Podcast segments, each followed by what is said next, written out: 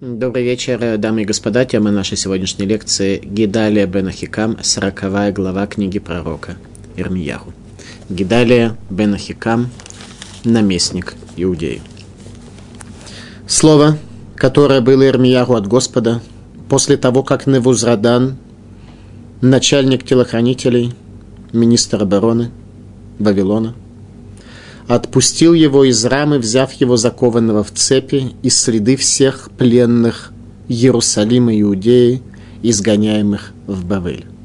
Еще раз, Набузрадан освобождает пророк Ирмияру из цепей, в которых были изгоняемые в Вавилон. Действительно ли Навузрадан ослушался повеления Навуходнецера, а мы в предыдущей лекции учили, что Навуходнецер поставил задачу перед своей армией – в первую очередь, когда они ворвутся в город, освободить пророка Ирмияху из тюрьмы, чтобы сановники царя не успели предать его смерти. И в такой ситуации, когда военное подразделение спецназа Вавилона освобождает пророка, вдруг мы видим, что он был освобожден от цепей, в которые он был закован. Это требует все понять. И взял начальник телохранителя Ирмиягу и сказал ему, «Господь, Бог твой, и изрек бедствие это об этом месте.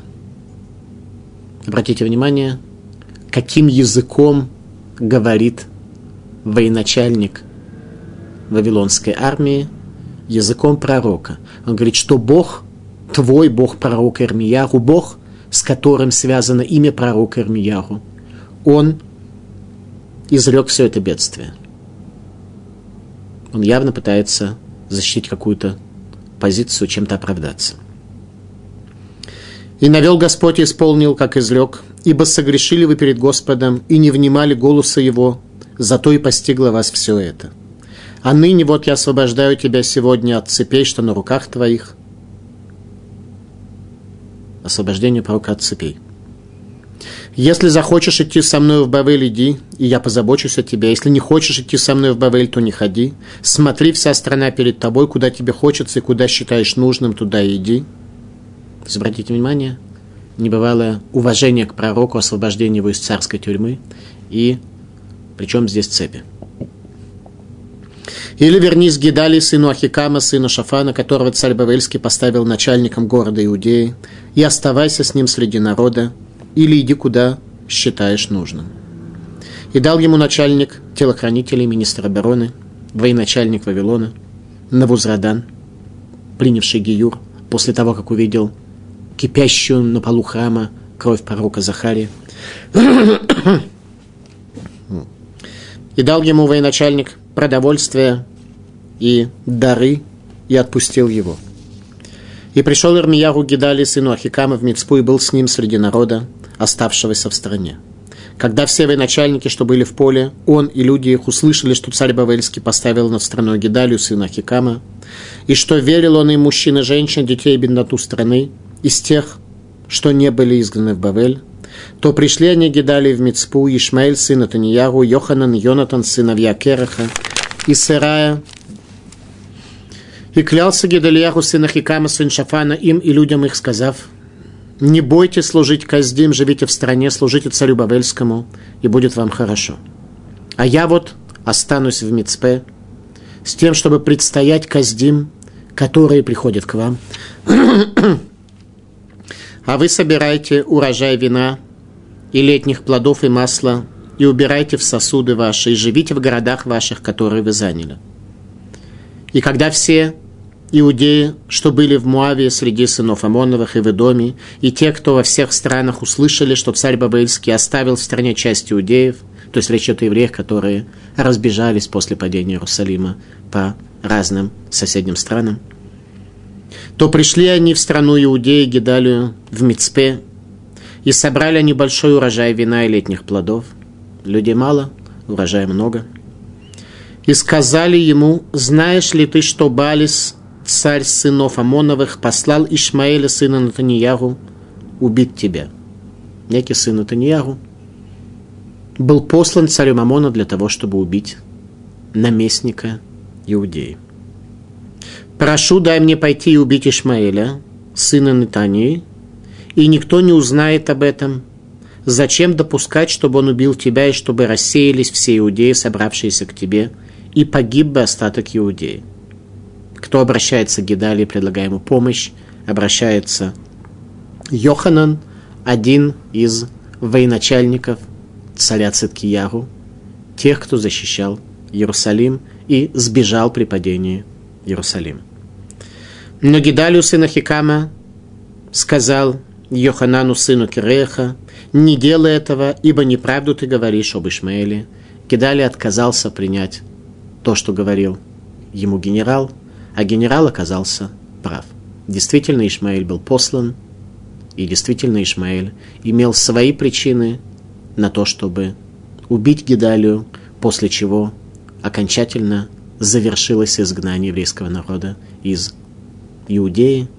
И в результате этого Аншек Несет Агдула, люди Великого Собрания, установили нам пост третьего Тишрей сразу же после Дня Рошашана, как пост, который по своему значению равен остальным несчастьям, которые произошли в связи с изгнанием нашего народа. Сороковая глава книги пророка Ирмияху. Давайте попытаемся немного глубже понять, что здесь сказано. Слово, которое было Ирмияху от Господа, после того, как Невузрадан, военачальник, отпустил его из рамы, взяв его закованного в цепи следы всех пленных Иерусалима Иудеи, изгоняемых в Вавилон. Пророк Армияру, закованный в вавилонские цепи. Действительно ли Невузрадан после того, как принял Гиюр, и после того, как Навуходнецер дал ему указание освободить и спасти пророка от смерти, действительно он заковал великого пророка Ирмияру в цепи, ослушавшись приказа Навуходнецера, освободить пророка из тюрьмы и оказать ему великие почести и поступить с ним так, как он сам пожелает. Раши. Шерая гулеми отсмой марем. Пророк Рамияру пошел в изгнание вместе с еврейским народом. Рая видел он их, шалулим бекуларин, что они были привязаны в оковы, окованы в. Рая махнис цаваробой нерем. Он свою шею помещал в эти оковы вместе с ними. Шиев шарломар шенатну Невузрадан Базиким Шахарей Цевару Навуходнецер. Ибо невозможно предположить, что Навузрадан поместил великого пророка в оковы, несмотря на то, что приказал ему Навуходнецер. Пророк Ирмияху видит евреев, которые гонят в Вавилон, и свою шею помещает в оковы вместе с ними. Что в результате делает Навузрадан? Он вынужден освободить пророка Ирмияху, сняв эти оковы с тех евреев, на которых они были. Пророк Рамьяру освобождает изгнанников от оков. Малбим. Пиршу Хазаль. Шабахар лалехат им агула. В сам бацмо зиким аль едав. Киетер агулим лгицтер бецаратам. Избрал, говорит Малбим, пророк Армияру, пойти вместе с изгнанниками и поместил на себя оковы, как остальные изгнанники, чтобы испытать ту тяжесть и то бедствие, которое было на них. Так пророк Ирмияру шел вместе с изгнанниками до Рамы, до места захоронения Рахели. Пророк Ирмияру не собирался пойти в Вавилонское изгнание, он остается в земле Израиля. Пророк Ирмияру пророк земли Израиля, за границу ему нет места. В результате он провожает изгнанников до Рамы, как мы учили в 31 главе. Коль Бараманишма, голос слышен на возвышении, Рахель Мивакаль Банея, Рахель, праматери Рахель, оплакивает сыновей своих, ибо Всевышнего нет в их среде. И когда люди вместе с Прокором Яру доходят до Рамы, и пророк возвращается назад в разрушенный Иерусалим, вот тогда и они заплакали, поняв, кто был пророк Армияру и что они потеряли, отказавшись подставить свое ухо его словам, его увещеваниям. И что будет с ними дальше? Но они вернулись в изгнание в Вавилон, где их ждали Аншекнес Атагдула, люди Великого Собрания, и привели их в состояние исправления. Таким образом, пророк Армияру в оковах шел до возвышения гробницы Рахели, чем и раскрыл перед нами великую тайну захоронения Рахели. Увидев отношение пророка к Израилю, Невузрадан начал оправдываться, говоря следующие слова. «И взял начальник телохранителя Ирмиягу и сказал ему, Господь Бог твой изрек бедствие об этом месте». Видя отношение Ирмияру к еврейскому народу, его любовь к еврейскому народу, Навазрадану стало неловко. Говорит он, это за их грехи. Мы, вавилоняне, здесь ни при чем. Это ваш Бог. Он избрал нас, вавилонян, в качестве секиры, в качестве палки для наказания. Мы здесь вообще абсолютно нерелевантны. И это правда. Всегда несчастье с еврейским народом, ровно как и благословение, может произойти тогда и только тогда, когда мы этого достойны, или, не дай Бог, мы достойны наказания. «И навел его Господь», говорит Навузрадан, слова Навузрадана, его, кого его, нас, в третьем лице, его – и исполнил, как изрек, ибо согрешили вы перед Господом и не внимали голосу Его, зато и постигло вас все это. Это не что иное, как оправдывание Невузрадана, военачальника, министра обороны, который увидел Шата Эмет, час истины, когда еврейский народ оставляет землю Израиля, и когда пророк оставляет их – и услышал плач Рахели в раме. Раши. Гашем Элокеха Дибер. Бог, Господь твой, говорил. Лама ата мицтер алейхем, гало ата нивета лахем велошаму. Говорит Навузрадан пророк Ирмияху, почему ты так страдаешь по поводу их, ведь ты пророчествовал о них, а они не внимали словам твоего пророчества. А пророк Рамьяху был в разорванных одеждах о разрушенном Иерусалиме. И несмотря на то, что речь шла о народе, который был достоин наказания, пророк Рамьяху находился в состоянии траура о красе этого великого города, о его величии, о его святости, которая оказалась в состоянии разрушения. Так что божественное присутствие оставляет Иерусалим. А ныне вот я освобождаю тебя сегодня от цепей, что на руках твоих. Если захочешь идти со мной в Бавель, иди, и я позабочусь о тебе. А если не хочешь иди, идти со мной в Бавель, то не ходи. Смотри, вся страна перед тобой, куда тебе хочется и куда считаешь нужным, туда иди. Еще прежде, чем тот ответил, Навозрадан продолжал, «Или вернись к Гидалии, сыну Ахикама, сына Шафана, которого царь Бавельский поставил начальником городов Иудеи, и оставайся с ним среди народа, или иди, куда считаешь нужным». И дал ему начальник телохранителей, Навозрадан, продовольствие, дары и отпустил. Мы видим отношение вавилонян к пророку Ирмияру, к великому пророку Иудеи. Вавилоняне могли ценить величие, они умели это делать. Поэтому они достигли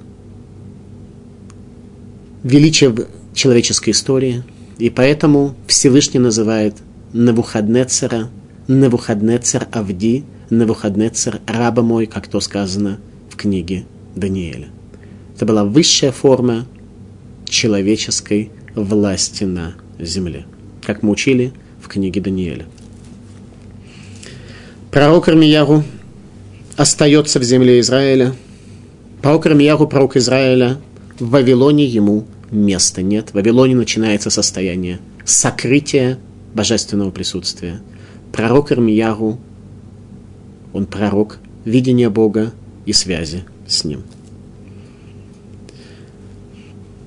В Вавилоне духовное руководство еврейского народа принадлежит Аншей Кнессет Угдала, людям Великого Собрания.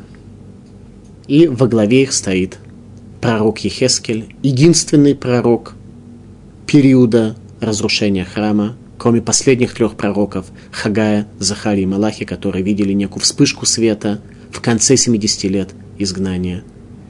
Единственный пророк, который получил свое пророчество уже за границей, пророк Ихескель, ученик пророка Ирмияру. Самому пророку Ирмияру в Вавилоне делать было нечего. И пришел Ирмияру к Гидалияру, сыну Ахикама, в Мицпу, и был с ним среди народа, оставшегося в стране. Когда все военачальники, что были в поле, он и люди их услышали, что царь Бавельский поставил над страной Гидалию, сыну Ахикама, и что верил он ему мужчин, женщин, детей, бедноту страны из тех, что не были изгнаны в Бавель. Обратите внимание, на выходные царь не завершает изгнание евреев из Иудеи. Он оставляет великого и праведного человека, Гидалию бен Ахикам. Гидалию бен Ахикам – наместник Иудеи в Мицпе. Мицпе – новая столица еврейского народа, новая столица Иудеи, новая столица Израиля, после разрушения Иерусалима и предания храма огню. Мицпе уже прежде была в определенной мере столицей земли Израиля, тогда, когда на ней проживал пророк Шмуэль до основания царства. То есть еврейская история возвращается назад в состояние, как это было до основания царства великого царя Шауля и царства колена Иуды. Завершился виток истории. Евреи возвращаются на доисторическую родину, в Вавилонию, откуда они и пришли в землю Израиля, как сказал Всевышний Аврааму, «Лех лехами арцеха, покинь ту землю и пойди в ту землю, которую я укажу тебе и в которой я раскроюсь перед тобой». Еврейский народ возвращается на свою историческую родину, а столицей разрушенной земли Израиля становится Мицпе, как это было до основания царства. Тогда, когда Иерусалим назывался Ивус, и в нем проживали Евусеи, один из семи кананских народов. Гидалия бен Ахикам – наместник Иудеи. Ахикам был министр праведного царя Иошияху, министр финансов. Его сын был назначен наместником Иудеи. В Танахе, как мы говорили, все родственники, и Гидалия был сыном Ахикама, сыном Шафана, а пророк Ирмияру был Ирмияру бен Хилкияру бен Шафан. То есть они были троюродные братья.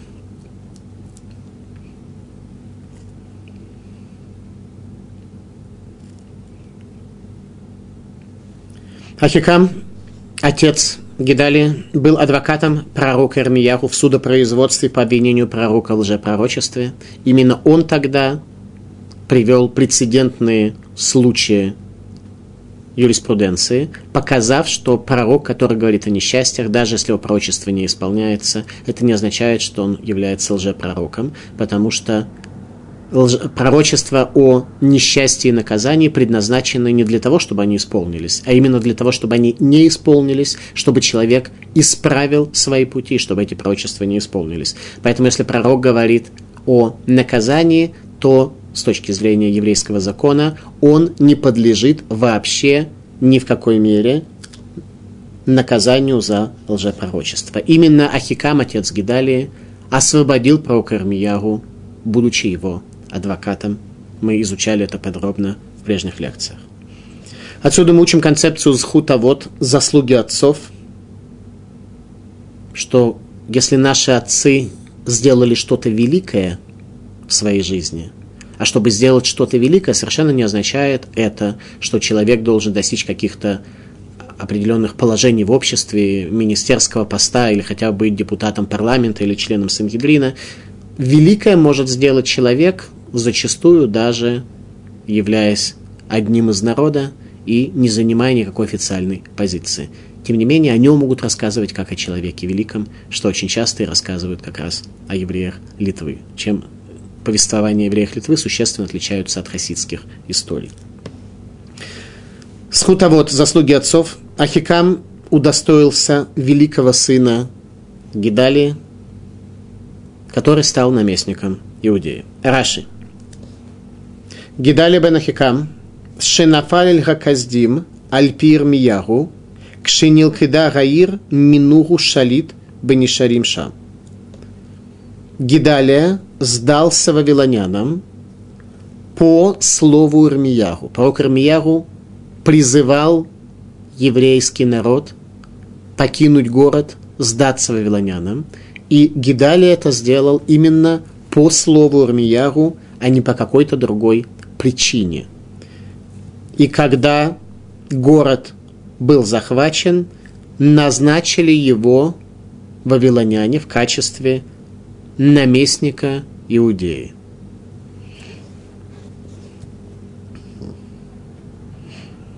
Когда вавилоняне оставили страну, оставив Гидалию бен Ахикама, то пришли они Гидалии в Мицпу кто?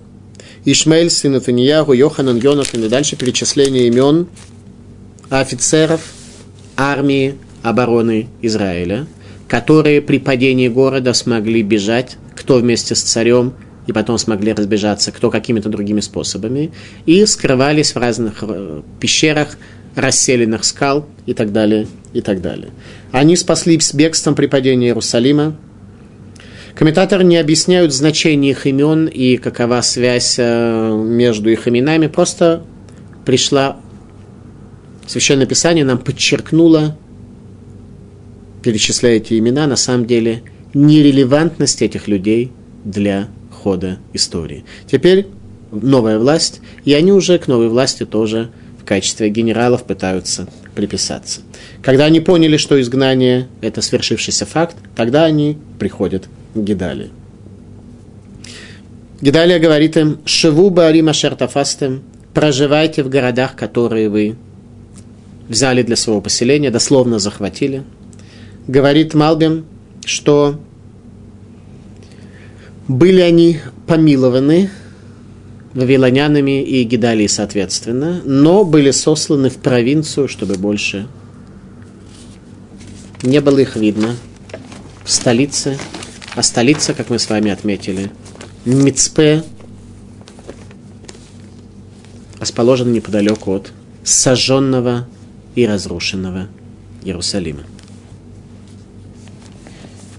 И когда все иудеи, что были в Муавии среди сынов Амоновых и в Идоме, и те, которые были во всех соседних странах, услышали, что царь Бавельский оставил в стране часть иудеев, и что поставил он над ними Гидалию, сыну Ахикама, сына Шафана, то изо всех мест, куда они были заброшены, вернулись все иудеи, пришли в страну Гидалии, в Мицпу, и собрали небольшой урожай, а Йоханан, сын Кереха, и все военачальники, что были в поле, пришли Гедалиягу в Мицпу и сказали ему, «Знаешь ли ты, что Балис, сын царей Амоновых, царь сынов Амоновых, послал Ишмаэля, сына Натанию, убить тебя?» Но не поверил им Гедали, сына Хикама, и не дал возможность убить его раньше своего убийцу Ишмаэля. Ишмаэль бен Нитания кто он был такой, какие у него были претензии Гедалии, он оказался член царской семьи. Но не совсем центральный член царской семьи. О нем сказано, что он был потомком некого Ирахмеля, который был э, далеким потомком царя Давида, который взял в жены Атару. Атара – некая женщина, красавица, язычница – прошедшая ГИЮР по сокращенной программе обучения, как мы с этим уже сталкивались по поводу Аталии. Ее потомок убьет великого в Израиле наместника Иудеи Гидалю бен Ахикама, что приведет к фундаментальному изменению истории еврейского народа, так что об этом нам Хазаль, наши мудрецы, Аншек Несет Агдула, люди Великого Собрания, установили день поста. Мы говорили с вами про концепцию схутовод, заслуги отцов. Тогда, когда Хикам был великим, это помогло его сыну оставить Иерусалим так, что он не был убит армией царя Иудеи. Это привело к тому, что именно в нем было то духовное величие, которое увидели в нем Навузрадан и Навуходнецер, и назначили его наместником Иудеи. Наместником Иудеи Навуходнецер назначил праведника. Мы говорили о заслугах отцов, теперь есть, не дай бог, и грехи отцов, которые тоже влияют на их потомков.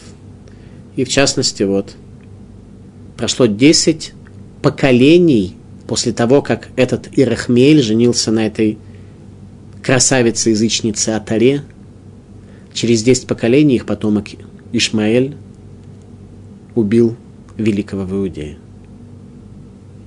Если мы хотим заслуг или, не дай Бог, вины, наказаний и духовного сбоя нашим детям, то мы должны принять решение, как мы себя будем вести, стараясь эти заслуги иметь, иметь это величие, чтобы видели наши дети непосредственные, и чтобы была заслуга от этого у наших детей и их потомков. Хискуни.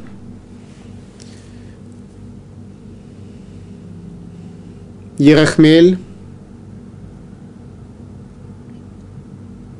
который породил Ишмаэля бен Нетанию, Гаядора Сирила Гермицри. Он был десятым поколением от пришельца из Египта. Вот эта самая Атара, она была пришельцем из Египта, говорит Хискуни.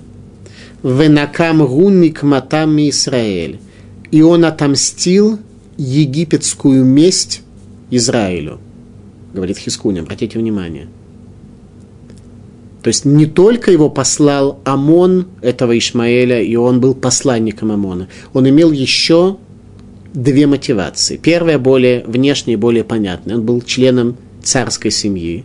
И когда город пал, и вся царская семья оказалась в изгнании, а он каким-то образом смог э, скрыться и спрятаться определенным образом, то он, естественно, имел негативное отношение к новой власти, поэтому он хотел убить Гидалию для того, чтобы таким образом отомстить за ту гибель и то наказание, которое коснулось в первую очередь царскую семью. Тем не менее, Хискуни говорит, у него была еще подспудная, скрытая мотивация отомстить Израилю в качестве мести за египтян. Еще раз речь идет о человеке, который является десятым поколением вот этой дамы, египтянки, красавицы, которая прошла Гию. Лишний раз это показывает нам, насколько мы должны внимательно относиться к тому, на ком мы женимся, как мы себя ведем, и насколько внимательно мы должны проверять, что у нас происходит с нашей мотивацией.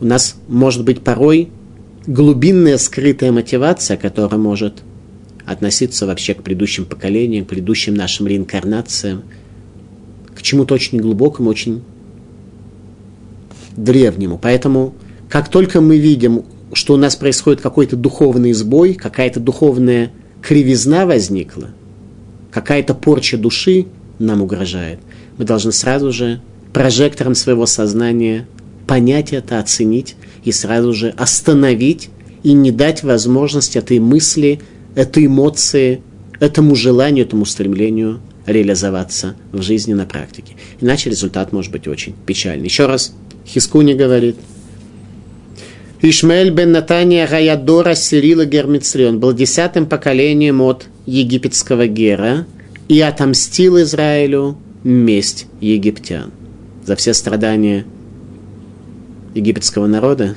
при еврейском исходе из Египта. Он отомстил Израилю. Он член царской семьи дома Давида. Но Гидельяху сына Хикама, сын, сказал сыну Йохануну, не делай этого, не убивай Ишмаэля, ибо неправду ты говоришь об Ишмаэле. Гидалия не мог поверить бывшим генералам царской армии, что после разрушения храма, после того, как истина раскрылась перед людьми, человек может убить еврея. Но генералы знали, о чем они говорили. 41 глава. Убийство Гидали.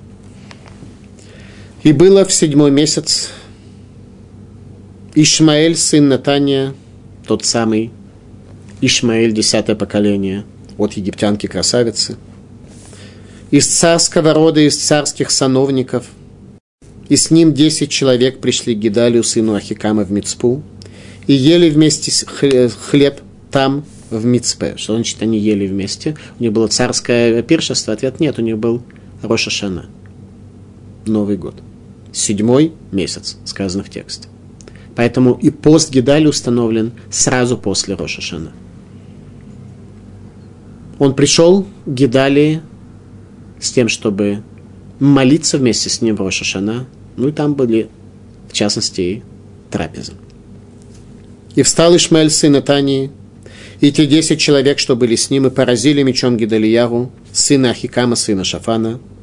Убил он того, кого царь Бавельский поставил правителем над страной, и убил Ишмаэль всех иудеев, что были с ним, у Гидальяру в Мицпе, и находившихся там каздим воинов. И было на другой день после того, как убили Гидальяру, когда никто не знал об этом – пришли люди из Шхема, Шило и Шимрона, 80 человек с обритыми бородами и в разодранной одежде, и сцарапанные, а в руках у них дары и ливона, чтобы принести их в дом Господен. Издалека, из севера Израиля, приходят евреи, которые лишь по дороге узнали, что храм разрушен. Потому что в руках у них были всевозможные подношения и элементы, используемые для жертвоприношения и для служения в храме. И они пришли в разодранных одеждах и исцарапанные. Они лишь по дороге узнали, что храм был разрушен. И вышел им навстречу из Мицпы Ишмаэль, сын Натания. Шел он плача, а когда встретил их, то сказал им, идите к Гидалияху, сыну Ахикама. Приглашает он их Гидалии, который был уже убит. И было, когда вошли они внутрь города, Ишмаэль, сын Итания, зарезал их и бросил в яму с помощью людей, которые были с ними. То есть он убивает людей, которые находятся в состоянии плача с порванными одеждами о разрушенном храме.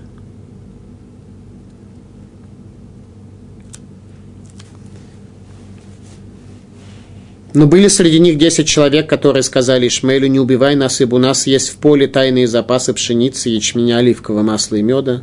И оставил он их, не убил, как братьев их. Вот этих он не убил, потому что у них запасы меда, пшеницы и чего-то еще. А тех, кто оплакивал храм, Ишмаэль убивает. Оказывается, можно быть таким существом в этом мире – когда истина раскрывается перед тобой, ты просто не в состоянии обратить на нее внимание, в состоянии понять, для тебя существует только пшеница, мед и вино. А яма, куда бросил Ишмель трупы всех этих людей, которые он убил из Гидалию, была та самая яма, которую сделал Аса перед Башей, царем израильским, ее-то и наполнил убитыми Ишмаэль сына Танияху.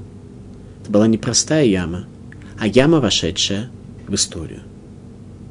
Будем разбираться, что это такое. Это была непростая яма. То есть все имело здесь особое значение, особое символическое значение, особое духовное значение. Именно эту яму, которая имела особое значение в истории еврейского народа, эту яму сделал царь Аса – Ее он наполнил убитыми, которые находились в состоянии Авилута, в состоянии траура о разрушенном Иерусалиме.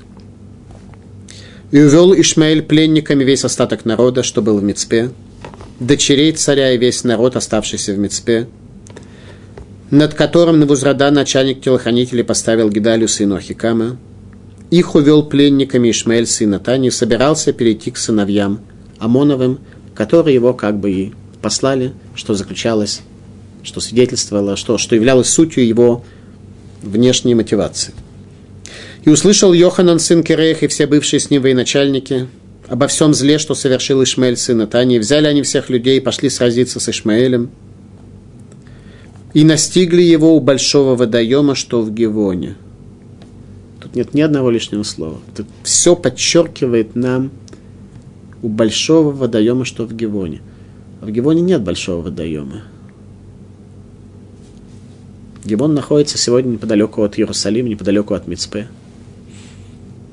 Его можно посетить, там, в принципе, живут арабы, но вообще его можно посетить. Там есть маленькие водоемы, малюсенькие, самые что ни на есть маленькие.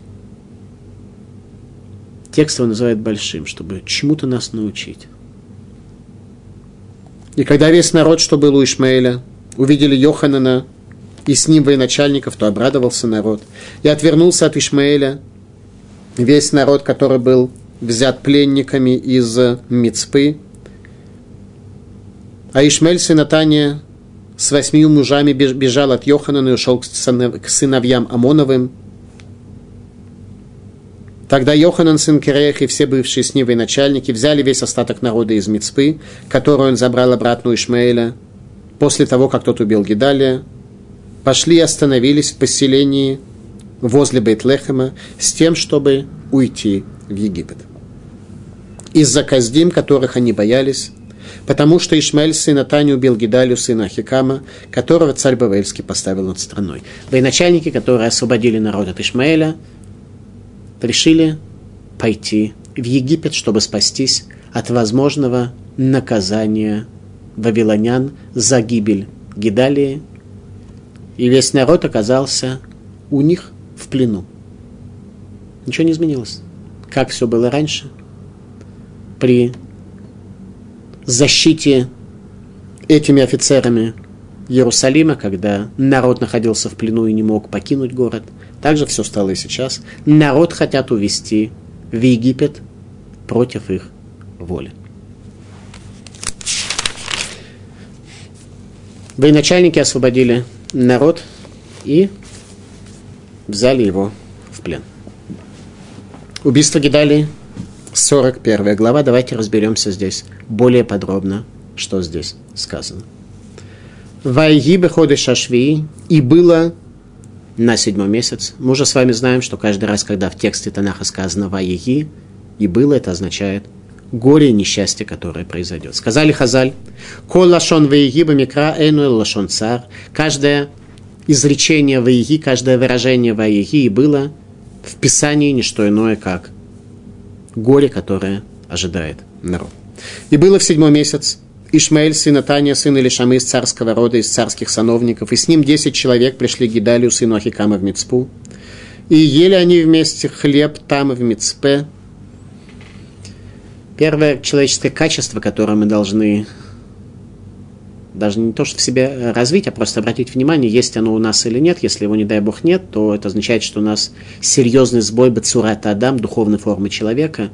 Это качество благодарности за добро, которое нам оказал ближний. Если у нас нет качества благодарности, то это совсем плохо.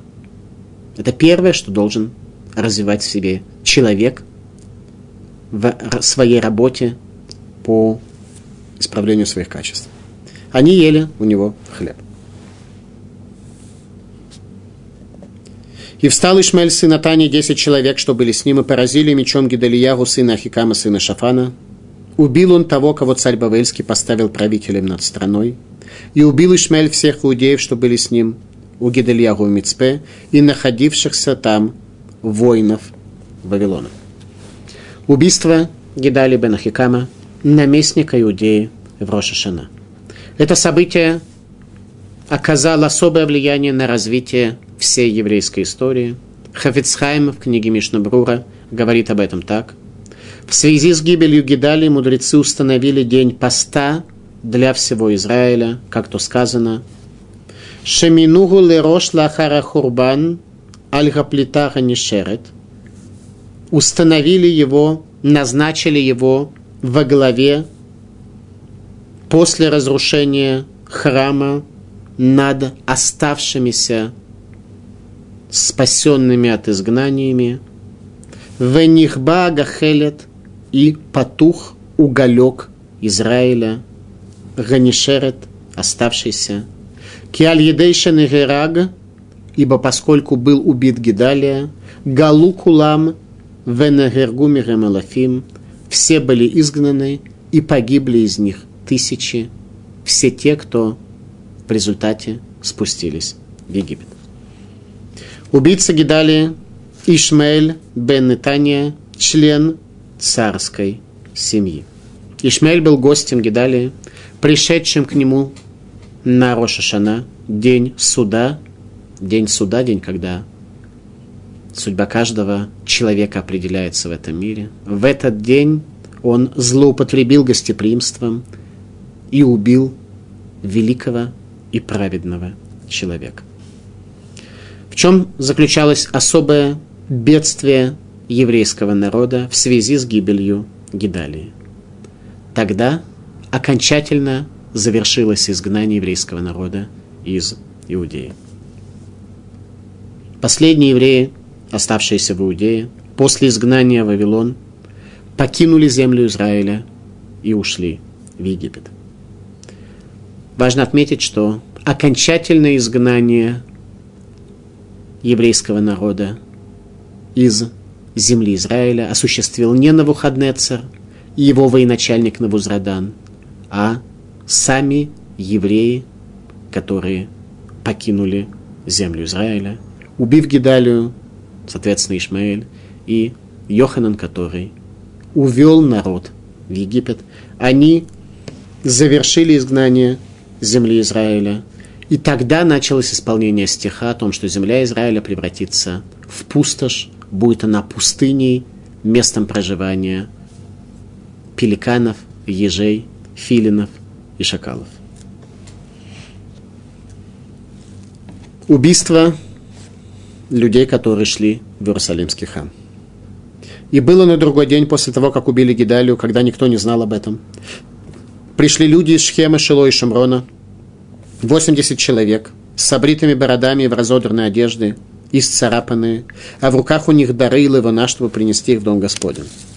И вышел им навстречу из Мицпы Ишмельса и Натания, шел он плача. Когда встретил их, то сказал им, идите к Гидальяру, сыну Ахикама.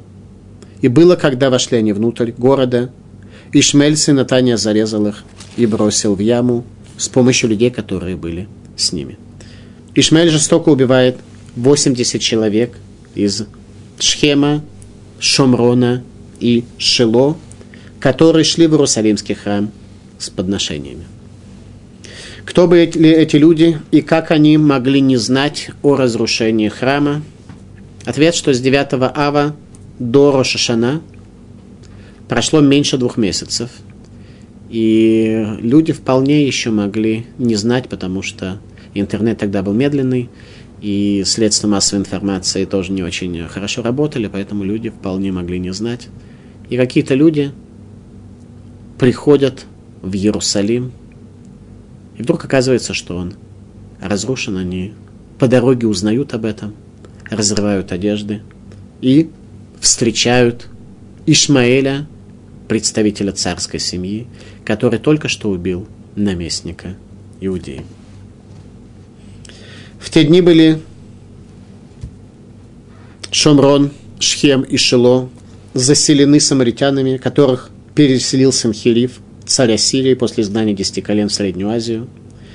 И там проживали вот эти самые самаритяне, но среди них проживало и немного евреев, которые не знали, что там происходит точно в Иерусалиме.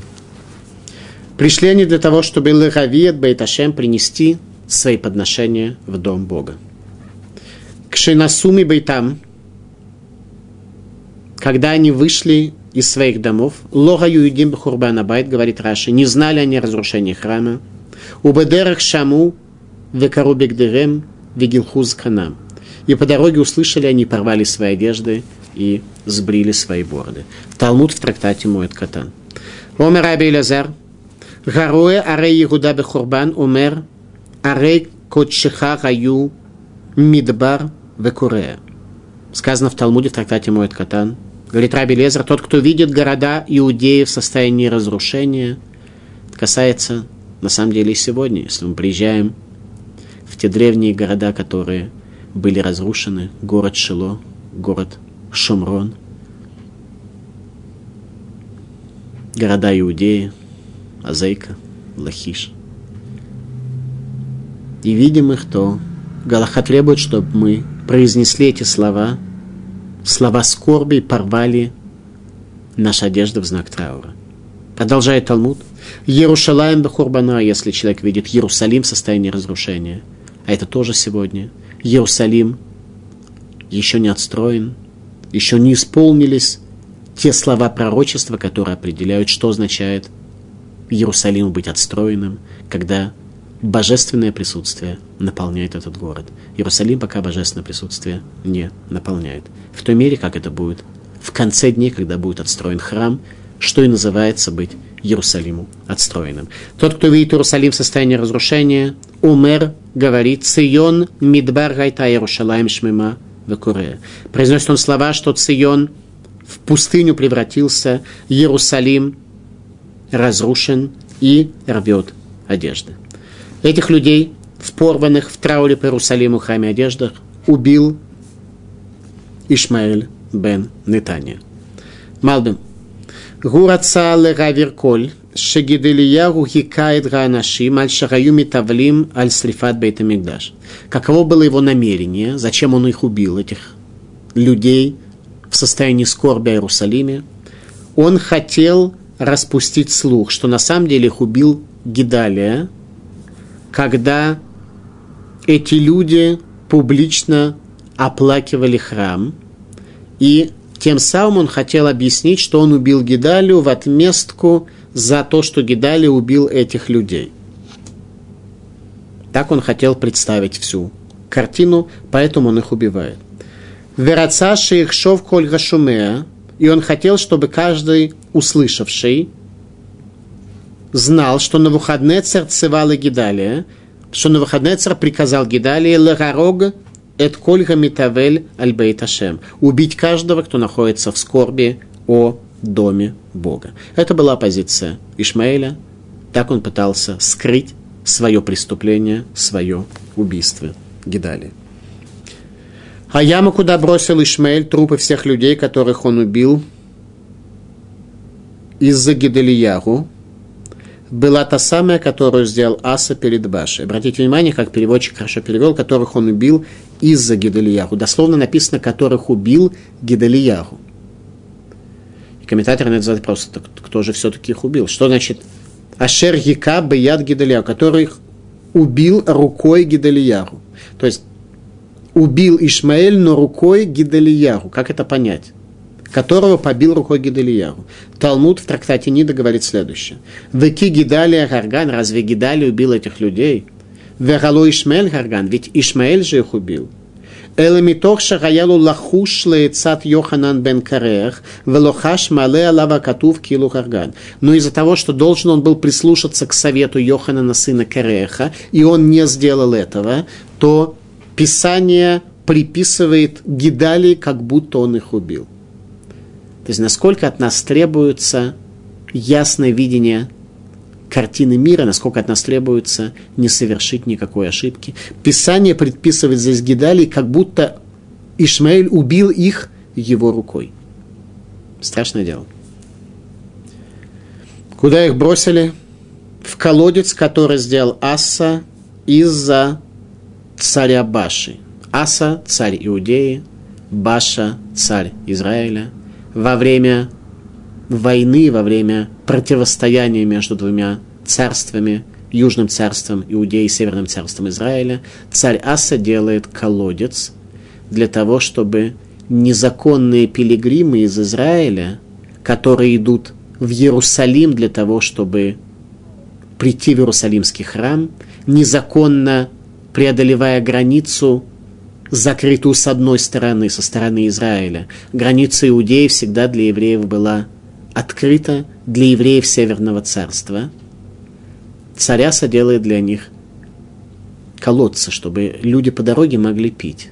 Вот в эту самую яму и бросил Ишмаэль людей, которые пришли такие из Северного царства из Шхема, Шумрона и Шило для того, чтобы прийти в Иерусалимский храм. В эту самую яму он их и бросил. И увел Ишмаэль пленниками весь остаток народа. Тут офицеры спохватились и народ отбили. Сражение возле Гивона, как то сказано, Маем Раби Машер Гивон, большие воды, которые в Гивоне. Гражданская война возле Гивона, как это уже происходило однажды. Гивон, как мы знаем из книги Шофтим, из книги Судей, город Хивим, которые обманом заключили брит, заключили завет, союз с еврейским народом в дни Рашуа.